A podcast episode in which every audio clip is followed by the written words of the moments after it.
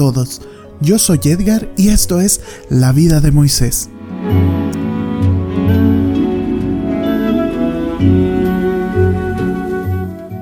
Buenas tardes, buenas noches, buenos días, buenas madrugadas, no sé a qué horas me estés escuchando, pero te doy la bienvenida el día de hoy, martes 4 de agosto. Hombre, si los meses están pasando como si fuera agua a través de las manos. Pues sí, 4 de agosto. Ya hemos pasado cuatro meses de cuarentena y todavía, pues parece ser que todavía falta un poquito más. Pero pues aquí estamos agradeciendo a Dios la oportunidad que nos da de compartir con cada uno de nosotros, con cada uno de ustedes también. Eh, este podcast que hemos titulado La vida de Moisés, que ya lo conoces muy bien. Eh, meditamos la vida de Moisés, los pasajes bíblicos, las enseñanzas de los padres de la iglesia, todo esto que nos deja en relación al crecimiento de la vida espiritual. Te recuerdo que este libro fue escrito por San Gregorio de Niza, por allá del siglo IV, y estaba dirigido a un monje también incluso. Pero en el en el pasar de, la, de los textos que vamos aquí meditando, podemos descubrir que la vida, la vida virtuosa, la vida de santidad, pues, aunque todos somos distintos, es muy semejante a la vida de Moisés. Una escalada constante y que a veces hay fragilidades y a veces hay caídas, pero el Señor siempre nos anima y siempre nos impulsa a través de todos los aspectos de nuestra vida a seguir adelante y a esforzarnos al 100%, especialmente en estos tiempos que estamos viviendo, pues de una pandemia tan grave, ¿verdad? Oye, también te quería platicar que como ya te dije la semana pasada y a, a lo mejor has estado viendo ahí a través de redes sociales, que el preseminario se está llevando a cabo ahorita mismo un preseminario en línea. La otra vez estábamos en la misa que se está transmitiendo todos los días a las 6 de la tarde. Que decíamos, pues es el primer preseminario en línea, el primer preseminario online. Y ahí el Diego Carrión, otro seminarista, me volteó y me dice el primero y el último. Y sí, también nosotros esperamos que sea el último también. Y bueno, pues como es este el primero, pues hemos estado trabajando con los muchachos. Son alrededor de 40 chicos que son entre menor y mayor. Ah, jóvenes que todavía están en la etapa de la preparatoria y jóvenes que ya terminaron su etapa de preparatoria. Esos son los mayores, los otros son los menores. Y hay de todo, hay de todo, chicos. Eh, ya con una carrera terminada, chicos que apenas están estudiando, eh, muchachitos que apenas están en la prepa, uno que otro que todavía está en la secundaria. Y, y es bien bonito poder acompañar ahí en pastoral vocacional porque uno también se acuerda de los momentos en que también andaba así dando sus primeros pininos en la vocación y que andaba preguntándose qué es lo que quiere Dios para mí y también porque también a veces uno se ve reflejado en, las experiencias que ellas viven, eh, en los acontecimientos que ellos nos platican. Y es muy bonito, muy bonito poder compartir la vocación con ellos porque de alguna u otra manera, a lo mejor la experiencia y el testimonio de, de uno que ya va, que no tiene como los años de experiencia, ¿verdad? Pero ya lleva su caminito recorrido. Yo al menos ya llevo cinco años en el seminario y pues ya me ha tocado vivir muchas experiencias. Y platicándoselo con los chicos, uh, sí verdaderamente algunos se identifican, algunos eh, les anima, algunos les aclaran las dudas y cositas así, y uno pues da gracias al Señor porque verdaderamente es el Espíritu el que actúa en cada uno de sus corazones y en cada uno de nosotros, en los, en los padres que también nos están acompañando ahí en el preseminario, que son todos los formadores, los temistas, y nada, pues solamente te quiero seguir invitando a que hagas una oración por ellos. Ellos ahorita están discerniendo qué es lo que quiere de Dios en su vida. Y ahorita que están jóvenes, pues quieren discernirlo con mayor gratitud. Y pues eso, las misas se están transmitiendo a las 6 de la tarde por Vocaciones Juárez, Radio Guadalupana, Diócesis de Ciudad Juárez, Seminario Diocesano, todos lados, todos lados, todos los seminaristas de Pastoral Vocacional lo estamos compartiendo. Eh, nosotros nos estamos levantando a entre 6 y media, 7 de la mañana para arreglarnos y tener a las 8 las laudes. Los muchachos a mediodía tienen su momento de meditación. Como a las 5 de la tarde, 4 o 5, están los pastoreos. A las 6 es la misa. A las 7 el tema. A las 8 y media hay una dinámica y terminamos como a las 9 con el resto de completas. Y así hemos, así hemos estado todas estas dos semanas, la semana pasada y esta semana.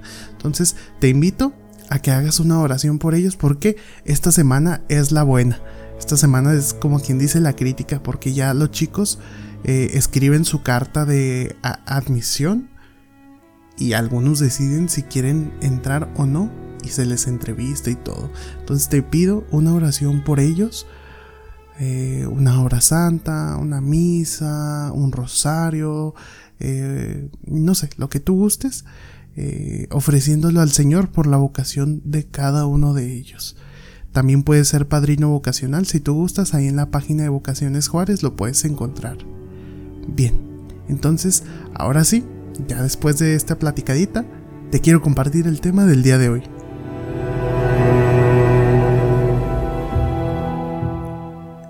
Orgullo.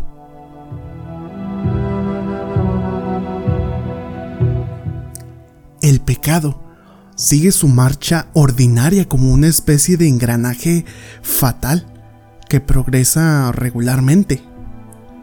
Seguimos una ley perversa. El legislador, claro, como un buen médico, sigue cuidándolo conforme el mal evoluciona. La mordedura de la serpiente resulta ineficaz para aquellos que la contemplan en su imagen. Por cuanto queda dicho, tú entiendes perfectamente el sentido del símbolo. Después, aquel que inventa artimañas contra nosotros presenta otra clase de pecado. Es posible ver ahora cómo eso mismo sucede a muchos. Después, que por camino más riguroso han calmado la pasión de la concupiscencia, se lanzan al sacerdocio buscando con desenfrenada afición apoderarse de cargos sagrados mediante intrigas humanas. Esto es lo que, según testimonio de la historia, causa desgracias humanas y arrastra al fatal engranaje de pecados. La tierra ha dejado de producir serpientes entre los esclavos de la concupiscencia gracias a la fe en el que fue elevado sobre el madero.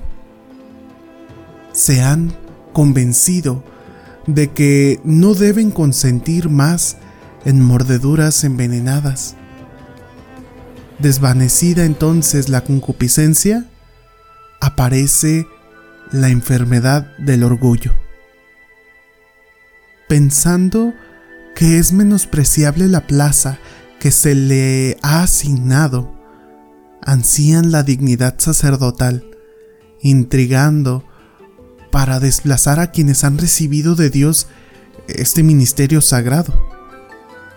Y aquí pues Gregorio de Niza hace referencia especialmente a todos aquellos que estaban pasando por esa misma situación. Siglo IV estaban queriendo la dignidad sacerdotal solamente por el sentido del orgullo.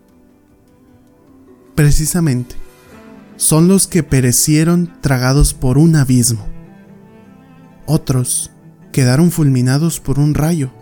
Y lo vemos claro en números 16, 31, 35 con eso nos enseña la escritura, eh, yo creo, que la elevación del orgullo termina con la caída bajo la tierra. Quizá desde entonces se pudiera definir, y no sin razón, que el orgullo es subir para abajo. No hay por qué extrañarse de que la mayor parte de la gente piense lo contrario creen que la palabra orgullo significa ponerse por encima de los demás. Los hechos a que hemos aludido confirman nuestra definición. quedan sepultados en el abismo de la tierra aquellos que se enorgullecieron menospreciando a otros. Por lo cual, el orgullo puede definirse como la caída en lo más profundo. Con estas cosas Moisés nos enseña a ser modestos y no enorgullecernos por nuestras buenas obras. Antes bien, que vivamos al presente en buenas disposiciones, porque el haber triunfado de los placeres no nos libra de estar presos por otras formas de pasión. En efecto, la pasión en cuanto tal, pues es una caída. En esto coincide la diversidad de las pasiones. Cae el que se desliza sobre la superficie lisa de los placeres. Cae también aquel a quien el orgullo hace tropezar. Al justo no le va bien ninguna clase de caídas. Ha de evitar lo mismo unas que otras. Si ves todavía alguno que se haya purificado en cuanto a la debilidad de los placeres, pero que, creyéndose superior a los demás, intriga para conseguir el sacerdocio, piensa que estás viendo en ello a uno que desde la altura del orgullo cae por debajo de la tierra.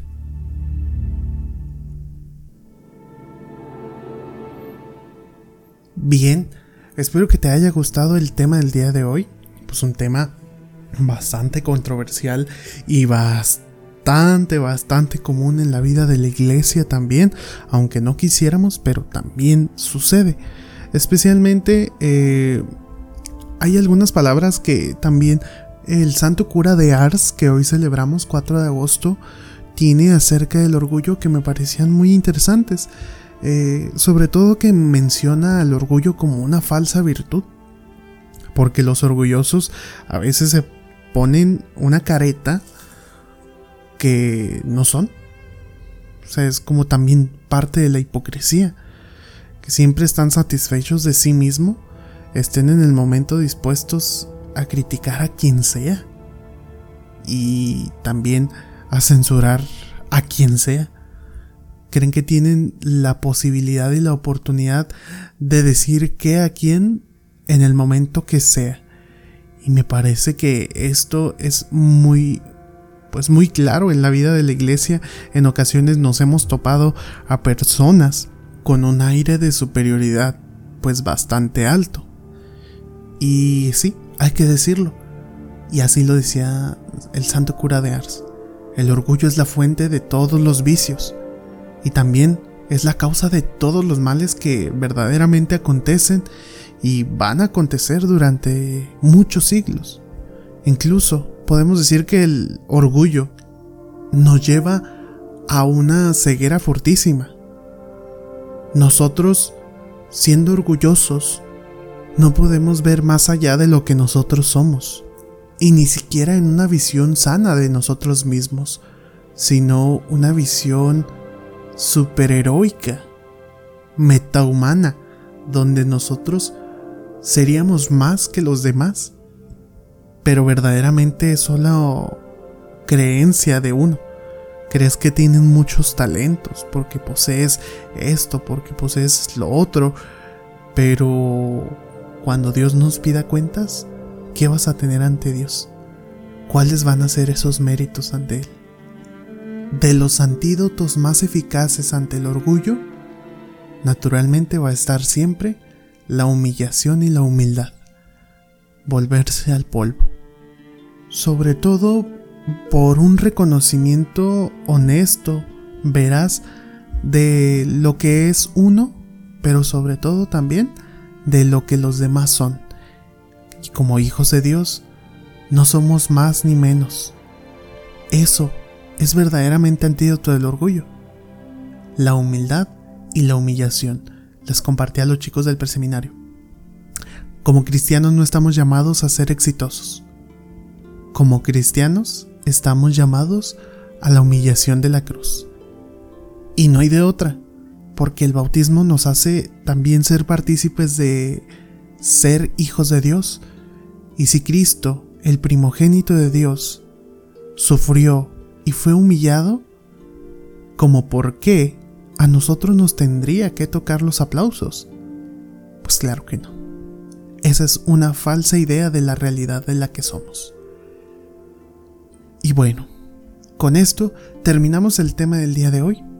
Te lo repito, espero que te haya gustado, lo puedas compartir con quien tú gustes y nos estaremos escuchando la siguiente semana. Ya la siguiente semana nosotros entramos al seminario.